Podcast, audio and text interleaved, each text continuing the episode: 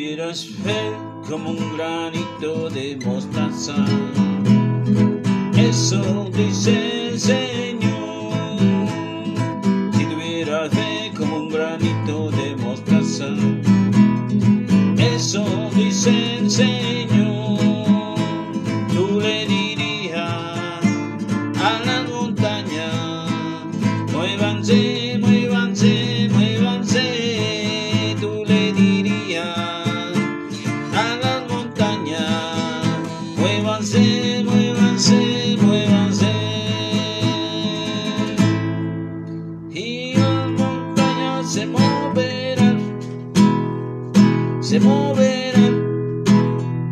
Se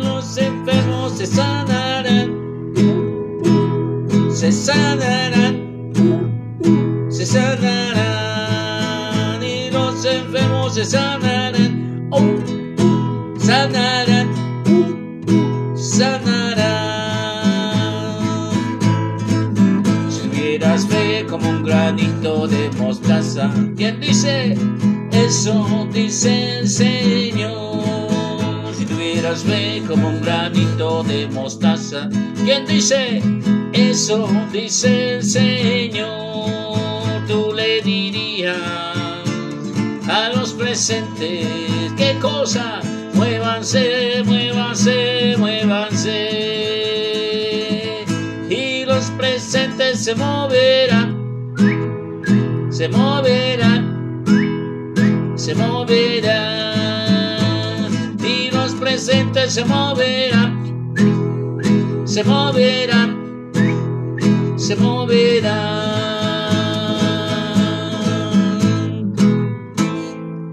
¿Qué tal, hermanitos? Buenas noches. ¿Quién dice gloria a Dios? Gloria a Dios. Vamos pues a ponernos en presencia del Señor. Vamos olvidándonos de todas las situaciones, todo título de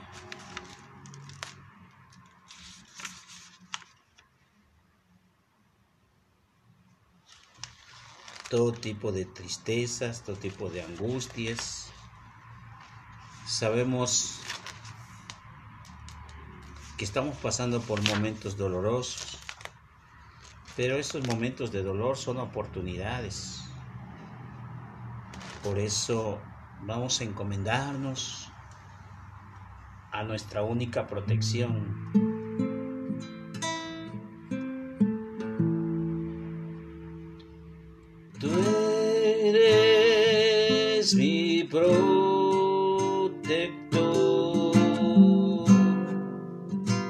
llenas mi corazón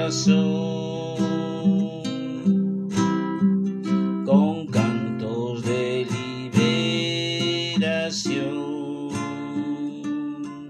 de angustia me guardará, confiaré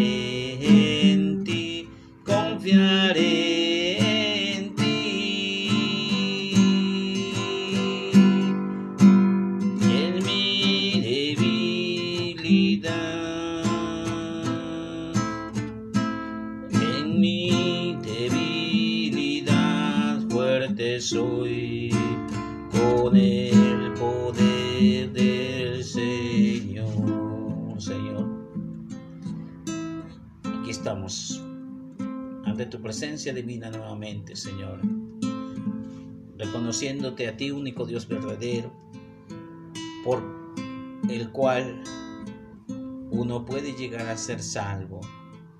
No hay otro nombre dado a los hombres. Por eso acudimos con el corazón en la mano. Porque hay mucho miedo, Señor, y sabemos de sobra que tú eres nuestro protector. Pero no lo sentimos porque nos falta fe. Señor, empámpanos de tu presencia. Haznos saber que estás aquí para que nuestro corazón de verdad lo sienta, que tú estás con nosotros, que tú nos apoyas, que tú nos brindas su amor, que si tú estás con nosotros, nada ni nada nos faltará. Bendito seas, alabado seas, Señor. Quédate con nosotros, mi Señor, y ayúdanos a discernir tu palabra, para que sea tú quien nos enseñe. Y aquella persona que lea, escuche este audio, quede fortalecida en su corazón. Gracias, mi Señor y mi Dios. Bendito seas.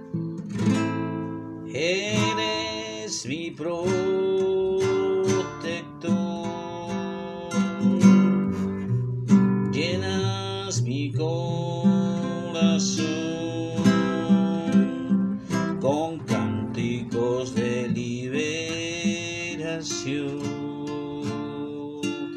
angustia.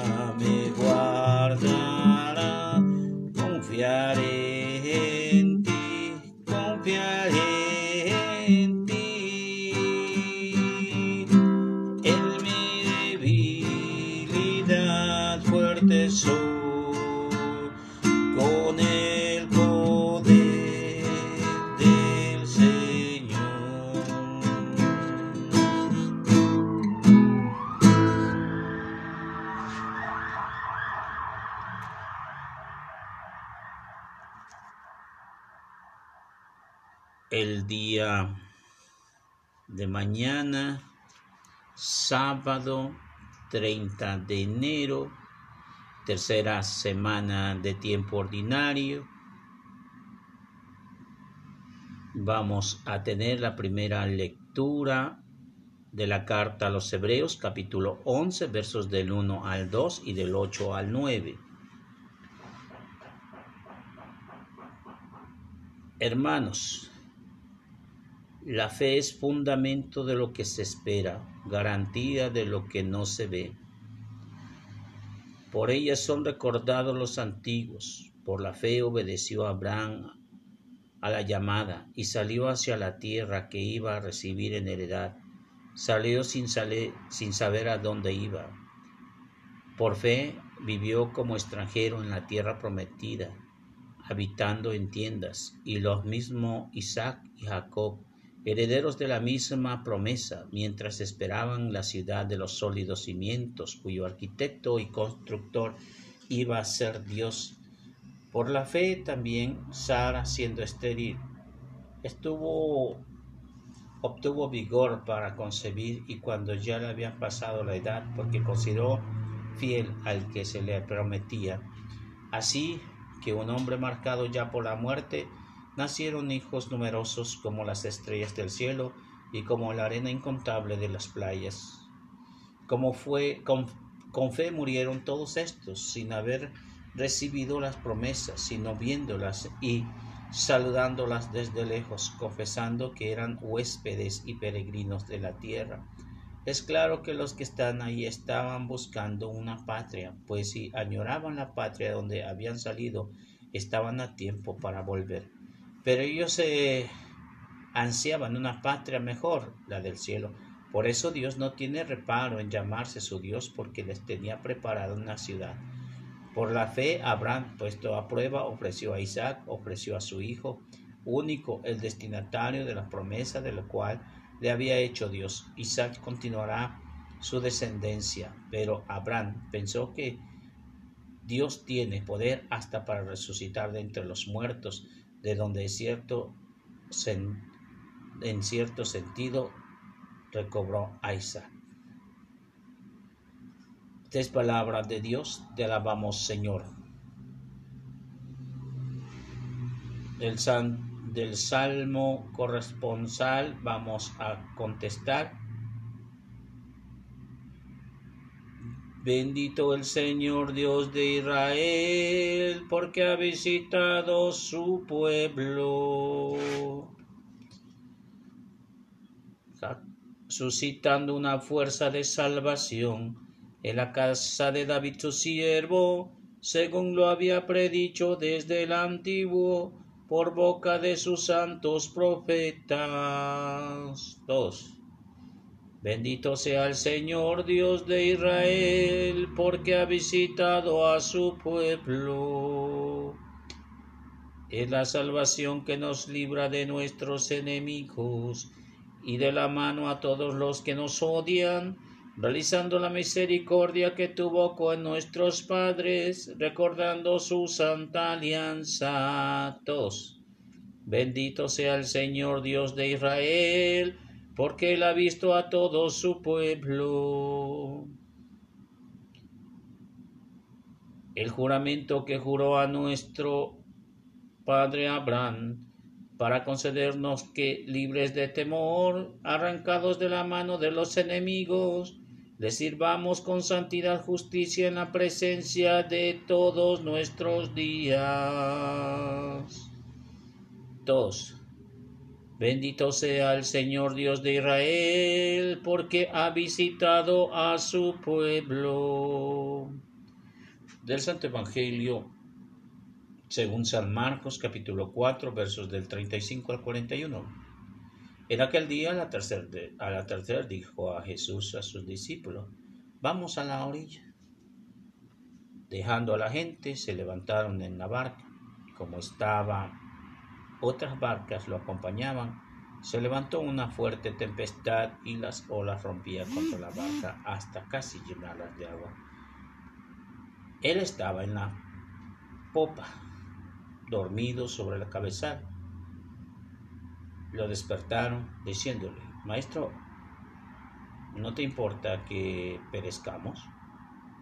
Se puso en pie, increpó, increpó al viento y dijo al mar, Silencio, enmudece. El viento cesó y vino una gran calma. Él les dijo, ¿por qué tienen miedo? ¿Aún no tenéis fe? Se llenaron de miedo y decían unos a otros, ¿pero quién es este? hasta el viento y el mar les obedece. Palabra del Señor. Gloria a ti, Señor Jesús. Bueno, hermanos míos, creo que eh, hemos estado hablando un poquito más a profundidad acerca de qué es la fe. La fe con la certeza de que aunque no se ve, estamos seguros de que sí existe y la esperanza de que aunque no se ve, pero estamos seguros de que existe y tendremos lo que se espera. Por eso la primera carta nos estará hablando de cómo la fe auténtica es discernida. La fe es el fundamento de lo que se espera, la garantía de lo que no se ve. Y empieza a descifrar por fe, obedeció Abraham y se vio como extranjero. Iba a recibir una heredad por fe. Por fe llegó a una tierra prometida, habitando en tiendas. Lo mismo hicieron sus hijos, sus herederos, de esa misma promesa, de esa misma fe. Sus hijos son los sólidos cimientos, porque el mismo constructor iba a ser Dios por la fe. También su esposa Sara, que estaba estéril, tuvo el vigor de concebir la fe. Así un hombre marcado ya por la muerte nacieron los hijos numerosos. La fe y la esperanza van de la mano. La fe y la esperanza llevan a nuestro encuentro personal con Dios. No hay alguien que diga he conocido al Señor sin antes no haber tenido fe. Me atrevo a decir que todo este ateísmo que el mundo nos embarga se debe a la falta de esa experiencia espiritual. Dios no son libros, Dios no es historia, Dios no es algo o que se pueda estudiar. Dios es alguien difícil de escudriñar. Nuestra mente es totalmente obsoleta ante la divina presencia de nuestro Señor, toda sabiduría, toda potencia. Entonces, a veces solamente tenemos que dejar todo en las manos de la fe. Esa fe, ¿qué es tu fe? Es lo que yo creo, es lo que yo pienso. Yo creo y pienso. Hay alguien que dijo, no creas en lo que piensas, piensa en lo que crees. No creas en lo que piensas. Creer en tus pensamientos es creer en ti mismo. Quedarte vacío y decir que tú tienes toda máxima autoridad y el ser el yo, el cual se derrama toda gracia. Y eso no es cierto. Ese es un vil engaño. Tú eres una forma de ser que puede cambiar de pensamiento, ahorita estás de un ánimo, al ratito piensas de otra forma, hoy estás eh, inverme y después serás totalmente maduro, hoy eres fusilánime y posteriormente coherente. Sin embargo, esto pues no indica que tú seas el centro del universo. Caso contrario, piensa en lo que crees. No creas en lo que piensas, piensa en lo que crees. Yo creo en Dios, piensa en Dios. Yo creo que Dios creó todo el universo, piensa en ello. Pienso que Dios creo, yo creo en su único Hijo verdadero. Yo creo en el Espíritu Santo. Yo creo en la iglesia ¿Se dan cuenta entonces ahora el hablar de fe es más sencillo de lo que parece? Es hablar de ese yo creo, ese es hablar con profundidad de las bases fundamentales. Pero no es un creer vacío, es un creer que viene desde el fondo del ser para asegurar a ciencia cierta lo que otros no pueden ver ni explicar. Esa es la verdadera fe. Por eso eh, lo que leímos como salmo, bendito sea el Señor Dios de Israel porque ha visitado a su pueblo. Nosotros somos su pueblo. Y nosotros somos esa descendencia de Abraham, somos esa descendencia de David, somos descendencia de reyes, del único Dios verdadero y único rey, con un reinado sin fin. Esa es una alianza que hemos hecho cuando nosotros creemos profundamente en el amor de Dios. Es el mismo juramento que hace el Padre Abraham para concedernos libres del temor, arrancados de la mano de los enemigos, para vivir en santidad y justicia, porque todo aquello era una prefigura de lo que realmente vendría. Por eso el Evangelio, cuando Jesús se queda en la orilla del otro lado, dice que se avecinaban unas olas enormes, una tempestad fuerte, y se levantaban las olas contra el barco, y las olas se rompían en la barca hasta casi llenarla de agua. Él estaba en la popa dormido sobre un cabezal. Le despertaron, dijeron, maestro, ¿acaso no te, no te importa que perezcamos? Una palabra que nota, denota debilidad, denota poca esperanza, denota poca fe inmediata. Maestro, ¿no te importa que perezcamos? Maestro, ¿por qué estás dormidote cuando nosotros no ves que nos estamos muriendo de pandemia? Es por eso que el Señor triste les pregunta, ¿por qué tienen miedo? ¿Aún no tienen fe? Jesús encontró la raíz de todos los males que aqueja hoy nuestra sociedad.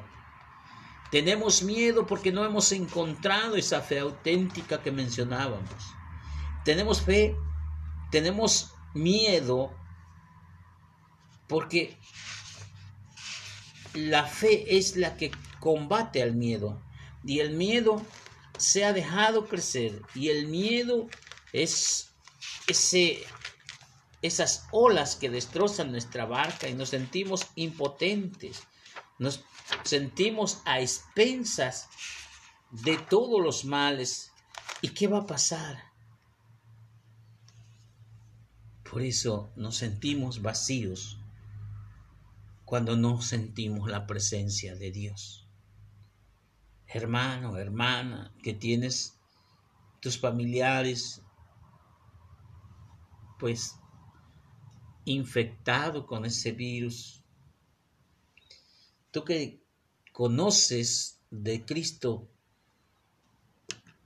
debes de tener la certeza y la seguridad de que esto es obra de Dios y que Él sabe lo que está sucediendo.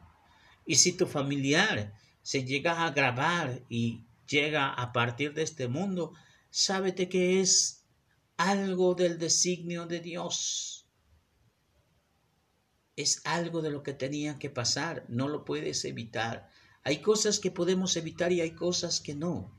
Hermano en Cristo, tú que tienes la fe, una fe auténtica, que dices que crees en el concilio de Constantinopla, cree verdaderamente en el Dios Todopoderoso, el que no nos va a abandonar, por eso el Salmo 23, con justa razón, deberíamos aprendernos de memoria. El Señor es mi protector, el Señor es mi pastor, nada me faltará.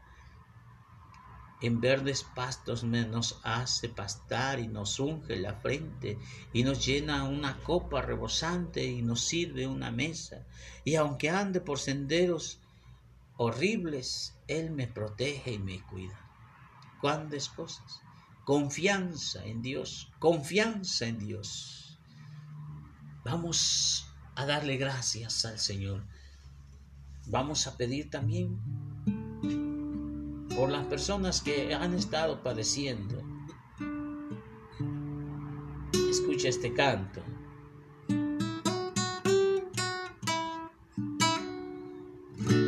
Todo mi corazón es para ti.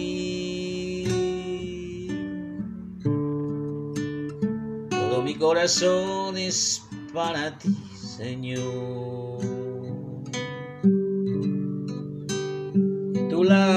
Estoy seguro, cada día confío más en ti.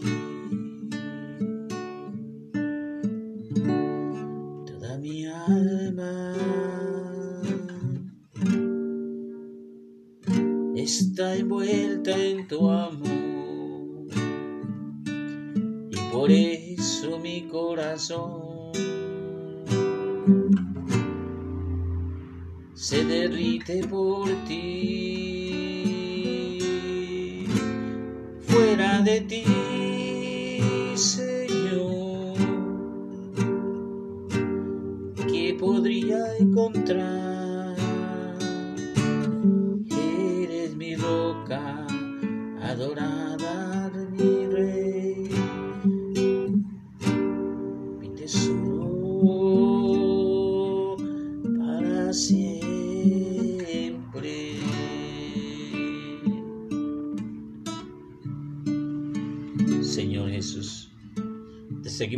suplicando por aquellas personas que se encuentran postradas en un lecho de dolor, de muerte y de certidumbre. Pongo en tus santísimas manos la mamá del hermano Alfonso, el hijo de Matilde, los, los mis sobrinos, hijos de mi sobrina, de mi prima Adriana, ella misma que se encuentra enferma, Nicasia, las personas que viven en el pueblo que están espantadas Todas aquellas personas, Señor, que tienen temor de las cosas que van a suceder. Quédate con nosotros, Señor. Levántate, Señor, y calma las tempestades.